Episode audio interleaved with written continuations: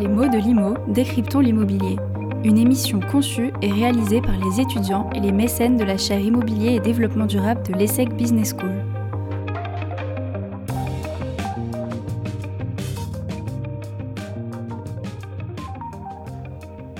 Bonjour à tous et bienvenue dans ce nouveau podcast pédagogique destiné à décrypter l'actualité de l'économie, de la finance et du management de l'immobilier. Cette chronique vous est présentée par Paul Gosselin et moi-même, Sylvain Arbillot, étudiant de la promotion 2022 de la chaire Immobilier et Développement Durable de l'ESSEC. Nous allons nous intéresser aujourd'hui au concept des dark stores, ces magasins d'un nouveau genre qui se multiplient au sein de nos centres-villes et permettent d'assurer la livraison de courses à domicile ultra rapide, c'est-à-dire en moins de 15 minutes. Cette notion est donc reliée au nouveau format de distribution alimentaire dans les villes, qui s'adapte à nos nouvelles habitudes de consommation dans un monde où le digital prend chaque jour plus de place dans notre quotidien. Afin de décrypter cette notion d'actualité, nous avons le plaisir de recevoir aujourd'hui Sandra Jauvert, directrice du développement immobilier urbain, et Marc Sori, directeur du développement immobilier chez Imo Mousquetaire. Grâce à nos invités, nous allons en apprendre un peu plus sur le développement de la livraison express de courses à domicile, qui est en réalité un phénomène qui découle de plusieurs révolutions et changements dans, dans notre quotidien. Avec un premier petit indice qui est le suivant, le smartphone. En effet, ces dernières années, la révolution numérique a redessiné nos modes de consommation. Le succès de l'entreprise Amazon, qui a démocratisé le commerce en ligne, est un signe de cette évolution. Au fil des années, le e-commerce s'est diversifié en s'attaquant au secteur de l'alimentaire, notamment au travers des applications de livraison de repas à domicile, telles que Uber Eats et Deliveroo. On estime par ailleurs que la crise sanitaire a fait gagner 4 ans de développement au marché du e-commerce et l'a forcé à évoluer de manière significative pour suivre la demande. C'est donc pour cela que de nouveaux acteurs ont décidé de créer ces nouvelles implantations de dark store au cœur des centres-villes urbains denses en proposant une solution qui allie deux facteurs clés de nos modes de consommation actuels, technologie et vitesse. Mais qu'est-ce qu'un dark store? Un dark store, ou magasin aveugle, est un format de distribution alimentaire d'un nouveau genre, à mi-chemin entre un entrepôt et une supérette de quartier. Ces nouveaux magasins, qui sont comparables à des espaces logistiques de stockage, présentent un agencement intérieur en rayon assez similaire à des épiceries traditionnelles, mais sont en réalité uniques dans leur mode de fonctionnement. En effet, ils n'accueillent pas de clients à l'intérieur, n'ont pas pignon sur rue et se destinent uniquement à la livraison de courses à domicile dans un rayon allant de 1 à 2 km en moyenne. Ces micros-entrepôts qui s'étendent sur les surfaces de 100 à 200 mètres carrés permettent de stocker un inventaire bien précis d'environ 1500 à 2000 références de produits du quotidien, produits d'épicerie, hygiène et beauté. Tout est mis en œuvre pour garantir une livraison en moins de 15 minutes, les préparateurs de commandes qui se situent à l'intérieur du dark store sont guidés par un algorithme qui leur permet d'optimiser leur déplacement entre les rayons. Ensuite, une fois le panier prêt, celui-ci est directement remis à un livreur coursier qui se chargera de livrer le colis au client à vélo ou en scooter. Sandra Jauvert et Marc Sori, bonjour. Avant de vous donner la parole et de recueillir votre point de vue, nous allons très brièvement introduire quelques chiffres et acteurs de ce secteur pour permettre à nos auditeurs de mieux comprendre l'envergure de ce marché naissant. Nous concentrerons sur la région parisienne, qui se présente comme la place majeure du développement des dark stores dans l'Hexagone. Alors la livraison express de courses à domicile en région parisienne, c'est un secteur émergent qui se compose de neuf entreprises. Parmi ces entreprises, plus de la moitié se sont développées entre 2019 et 2021. On retrouve des entreprises françaises telles que Frischti, Kohl et Cajou, allemandes avec Flink et Gorillaz, britanniques avec Zap, américaines avec GoPuff, turc avec Getir et enfin une entreprise russe avec Yangodei. Il est intéressant d'observer que toutes ces startups suivent des dynamiques similaires en matière d'investissement. En effet, pour se développer le plus rapidement possible et étendre leur part de marché, ces entreprises ont recours à des levées de fonds assez conséquentes dont certaines dépassent le milliard de dollars. Par exemple, on peut noter l'entreprise Getir qui a levé 1,5 milliard de dollars ou l'entreprise Gorilla qui fait même mieux et suisse en première place avec la plus grosse levée de fonds d'un montant de 1,3 milliard de dollars. En janvier 2022, l'ensemble de ces startups cumulait un total de 80 implantations de dark store dans Paris et sa proche banlieue. Derrière les dark stores, il y a donc un marché en évolution très rapide, celui de la livraison express en cœur de ville et l'émergence de nouveaux entrants issus de l'économie numérique dans la distribution alimentaire. On peut donc parler d'une petite révolution. Alors, voici notre première question. En quoi le quick commerce au travers notamment des dark stores répond-il à des nouvelles habitudes de consommation? Donc avant de répondre à la question, nous vous proposons d'entendre et de réagir à un micro-trottoir réalisé il y a quelques jours auprès d'étudiants.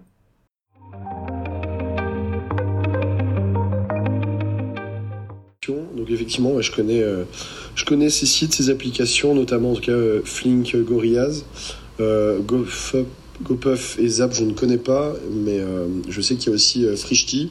Frishti, j'avais utilisé une fois. Alors, c'est pratique, c'est pratique dans le sens où aujourd'hui, surtout bah, à Paris, on a, besoin d'aller en transport, soit dans les supérettes de quartier qui coûtent quand même très cher, ou alors dans les supermarchés, mais du coup, il faut se rendre en transport en commun. donc, c'est beaucoup moins pratique.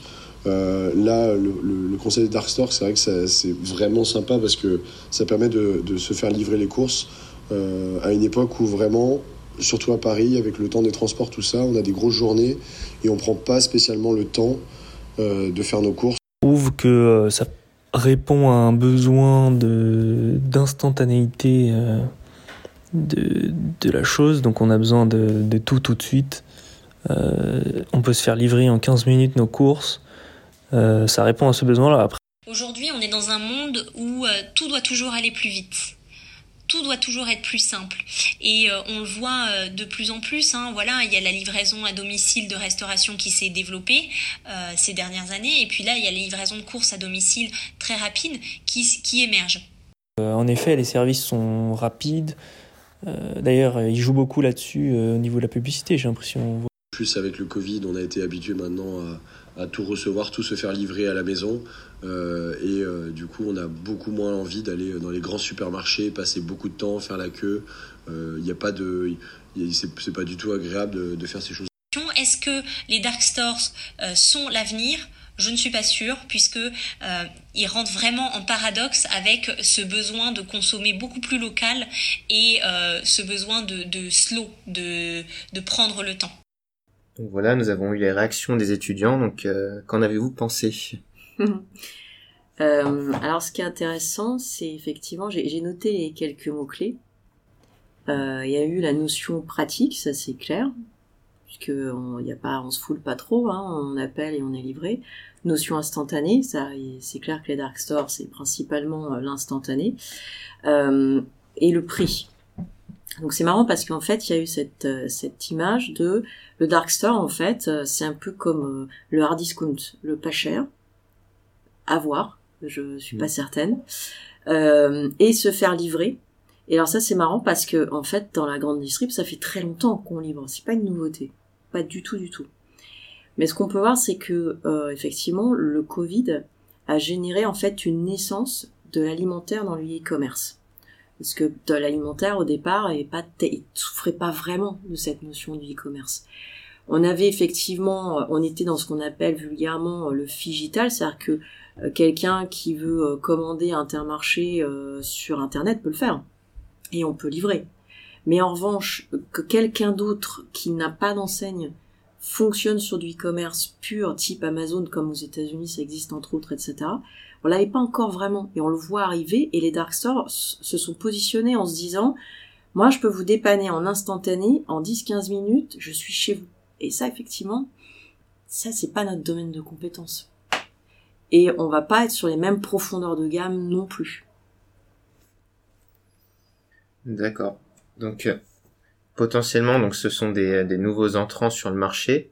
Euh, quels sont donc les nouveaux formats de distribution euh, qu'Intermarché va développer pour essayer de, on va dire, de concurrencer euh, ces nouveaux entrants sur le marché alors, chez nous, chez Intermarché, on est déjà humble puisqu'on est déjà en retard, nous, sur le développement en urbain, parce que là, on parle de, principalement de développement de nouveaux modes de consommation en milieu urbain.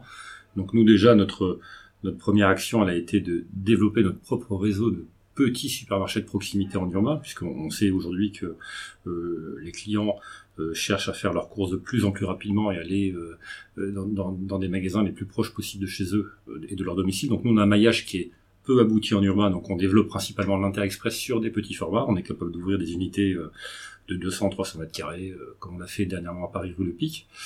Euh, après, par rapport à, à, ce type de, de commerce, on met pas trop, pour l'instant, on est en réflexion sur le drive piéton. Le drive piéton est quelque chose qui pourrait euh, répondre aussi euh, à la problématique de la clientèle urbaine qui souhaite ne pas perdre de temps en magasin, mais qui là doit se déplacer pour venir retirer des courses. On a juste des interrogations sur le modèle économique de ce type de drive, et c'est toujours très compliqué dans un réseau non de se dire on va déployer ça rapidement. On a certains concurrents comme Auchan qui le font, mais on n'est pas certain de la pertinence de, du modèle économique.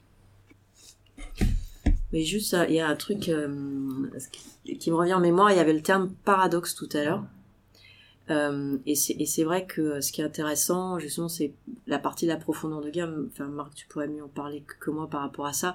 Où les Dark Stores vont proposer en effet que la notion du dépannage. Et en effet, on est très loin des, des produits en économie euh, euh économie court ou, ou, bien tout ce qui est en effet euh, tout ce qui est agriculture, etc. Ils sont loin de tout ça, ça c'est clair.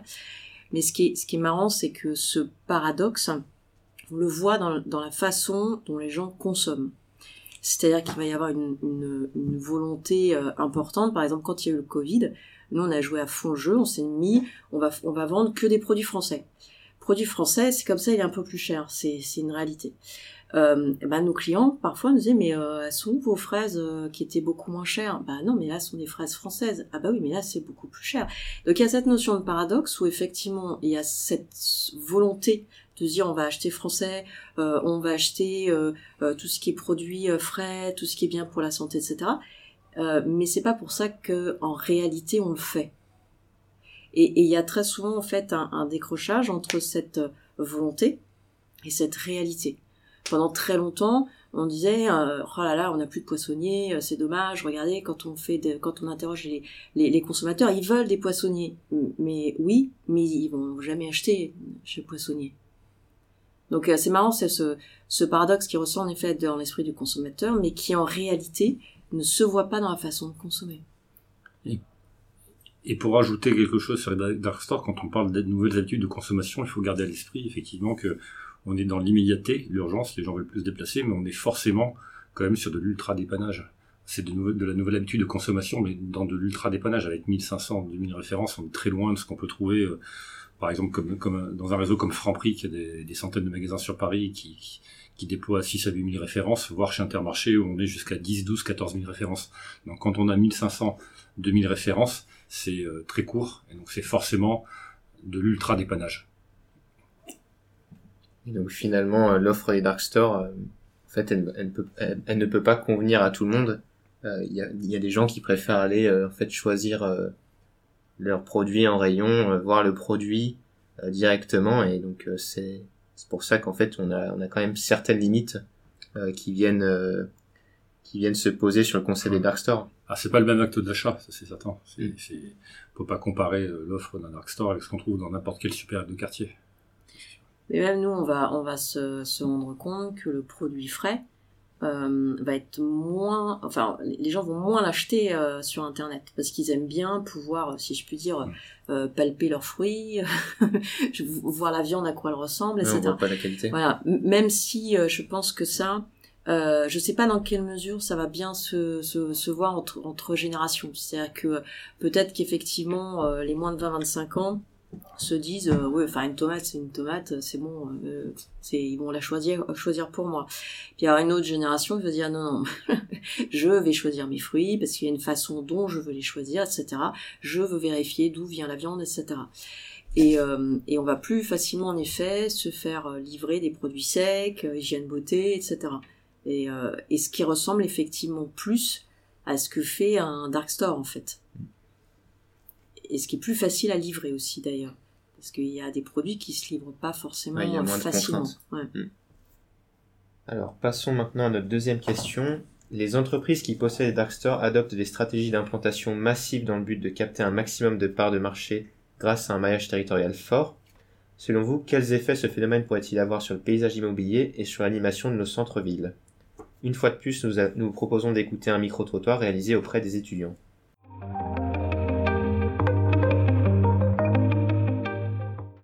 Les effets des dark stores, euh, moi je le, mettrais aussi avec les effets d'une manière générale de tous les, coursiers qu'on peut avoir euh, dans la livraison par exemple de la restauration avec Iberit. Euh, déjà il y a un effet visuel, il y a certains quartiers, donc là où il y a des dark stores, où on voit euh, des, dizaines de, coursiers à vélo qui attendent, souvent du coup qui sont assis sur le trottoir, après oui, ce service de livraison instantanée se multiplie, il y a beaucoup plus de marques qui font ça, je pense que c'est un marché qui débute, donc qui va se réguler petit à petit. Principalement, en fait, les effets indésirables pour moi des, dark stores, donc c'est le nombre de coursiers qui se multiplient euh, dans, dans les rues. Euh, pour le voisinage, plus nuisance sonore parce que bah, c'est vrai qu'il y a beaucoup de dark stores qui sont ouverts assez tard le soir.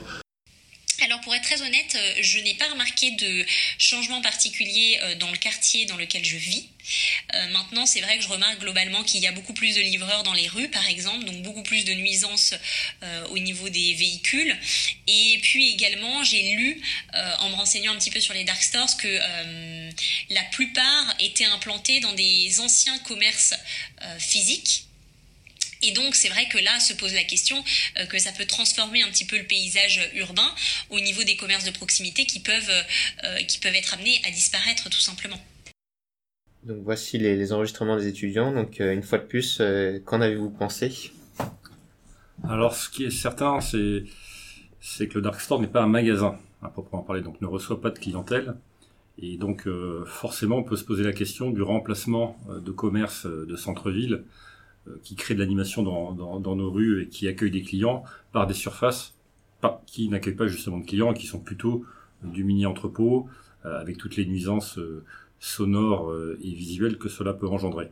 Euh, je mettrai quand même un bémol, c'est qu'aujourd'hui les dark stores 1 se développent beaucoup parce qu'il y a de la surface disponible. Donc euh, en général, et même en quasi-totalité, ce sont des magasins qui sont fermés de par la crise du Covid principalement. On peut, on peut citer notamment tous les restaurants dans les grandes villes. Et donc ce sont des surfaces qui correspondent bien aux besoins des dark stores. Donc on remplace une surface fermée par un dark store, donc on peut pas dire qu'ils prennent la place d'un magasin qui générait de l'animation. On peut se poser la question après, effectivement, sur la multiplication de ces, de ces mini-entrepôts, euh, d'une espèce d'homogénéisation par le bas, de tirer vers le bas euh, un certain nombre d'emplacements qualitatifs. Après, on est sur un marché euh, qui est émergent et dans lequel il y aura forcément un jour une régulation. je ne crois pas non plus beaucoup au fait que que l'on ait toutes nos rues envahies de, dizaines de dark stores, euh, euh, le marché se rééquilibrera euh, forcément à moyen terme. Oui, non, en fait, rien de plus à ajouter. C'est hum, juste peut-être une chose, effectivement, c'est que c'est vrai qu'il y a pas mal de villes qui montent au créneau et qui veulent interdire ces, ces, méchants. maintenant, faut quand même pas oublier que ces mêmes villes, certaines, ont énormément freiné euh, certains développements de commerce à un instant T, en voulant euh, justement les surréglementer. Donc ce qui serait pas mal quand même, c'est que euh, ces pouvoirs publics soient plus parfois dans une facilitation au développement du commerce qu'à une interdiction totale systématique de certaines activités économiques. Où là, on pourrait peut-être se dire qu'il y a peut-être un mariage pertinent à faire. Faut pas rêver, euh, nous, on est dans le digital, c'est-à-dire qu'on va être à la fois sur un magasin physique et on a aussi besoin du digital. Et en fait, c'est cette mixité qui génère le commerce de demain. Donc il faut juste à un moment donné que ces collectivités se disent ok réfléchissons intelligemment comme le disait Marc effectivement la raison pour laquelle ils, se sont installés c'est aussi parce qu'il y avait personne euh, parfois même ils se mettent en fond de cours cette activité économique elle génère aussi de l'animation faut pas considérer systématiquement c'est de l'ultra négatif. Faut peut-être juste leur penser et peut-être se dire, ben, sans vouloir en effet vouloir les bloquer dans peut-être les cadrer dans leur développement et ça c'est sans doute nécessaire mais en revanche peut-être plus essayer de développer le commerce que d'essayer de freiner une activité économique. Alors on remarque de plus en plus euh, d'implantations de dark stores euh, dans les centres-villes denses. Euh, actuellement, existe-t-il une réglementation spécifique donc qui régit ces implantations? Alors, euh, non, pas, pas, pas, exactement, parce qu'en fait, c'est à, à, travers le PLU, effectivement, ou euh, donc le plan local d'urbanisme, ou, s'il n'est pas indiqué, effectivement, euh, que là, on peut, on peut mettre un entrepôt, ils peuvent pas normalement s'installer, surtout si normalement c'est fait que pour y mettre du commerce. Mais donc, il y a en effet une sorte de vide juridique.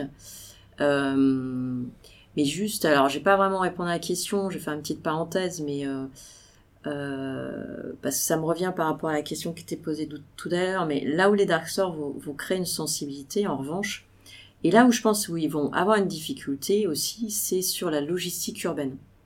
C'est-à-dire que de plus en plus, à travers les différentes lois, loi climat résilience, loi l'homme, etc., euh, les collectivités euh, vont de plus en plus en fait légiférer sur l'usage de l'espace public à travers tous ces phénomènes en fait de transport de marchandises que ce soit à travers le vélo, le triporteur, le scooter, la camionnette euh, et le semi-remorque. et, et, en fait, comme on est dans une démultiplication de types de livraison, et donc, du coup, effectivement, quand il y avait les Deliveroo, Uber etc., c'était beaucoup du vélo. Là, avec les Dark on est beaucoup dans le scooter, même en scooter électrique. Mais du coup, on est donc euh, de, de plus en plus dans une occupation de l'espace public qui crispe énormément les collectivités. Euh, et du coup, elles vont aller dans des conclusions hâtives sur on va tout légiférer. Mais sans se poser la question, et là ça devient dangereux, sur mais ce sera quoi l'implication pour les commerces physiques si on légifère trop fortement ce système qui va peut-être moins handicaper Robelote, des systèmes comme les Dark Stores, mais qui va beaucoup plus nous, nous handicaper. Donc c'est là où faut quand même, voilà, c'est là je dirais, euh, faut, faut faire une, euh, il y a, y a, faut faire attention. Faudrait pas tomber dans, dans cette espèce d'hyper réglementation sous prétexte de vouloir les réglementer en essayant de trouver des biais qui peuvent être pour nous, in fine, bien pire à gérer derrière.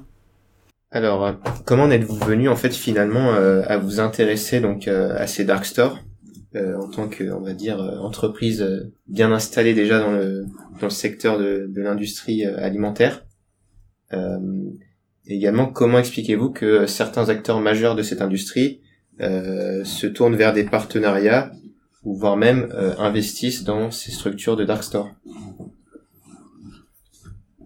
Alors, euh, notre responsabilité, c'est quand même, ça reste avant tout de, de, regarder ce qui se passe sur le marché, sur l'évolution du marché euh, à prédominance alimentaire. Donc, le, fait qu'un nouvel intervenant, qu'une nouvelle forme de distribution euh, apparaisse, nous oblige forcément à regarder d'abord ce que ça peut donner comme résultat, prendre comme part de marché parce qu'on pourrait être impacté au sein de nos magasins.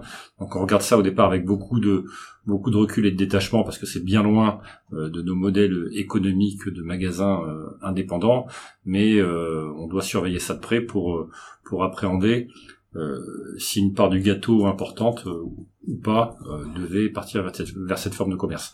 Après effectivement, on a certains de nos concurrents mais qui sont des groupes intégrés euh, qui euh, ont multiplié des partenariats avec euh, avec des acteurs récents dans cette forme de distribution qui ont pu lever des fonds. dans un réseau d'indépendants, on ne dit pas qu'on s'y intéresse pas, mais c'est extrêmement compliqué puisque nous, tous nos magasins, toutes nos unités sont sont exploités par des indépendants et on doit avoir des, des, des, choses rentables avec des résultats en monnaie sonnante et trébuchante. Donc pour l'instant, il n'est pas prévu au niveau d'Intermarché de mener ce type de partenariat. Il est maintenant temps de conclure ce sujet et de remercier les intervenants du jour Sandra Jauvert et Marc Sori de chez Imo Mousquetaire, partenaires de HR Immobilier et Développement Durable, qui nous ont permis d'éclaircir cette notion émergente des dark stores et d'en comprendre un peu plus les tenants et les aboutissants. Merci à vous et au revoir.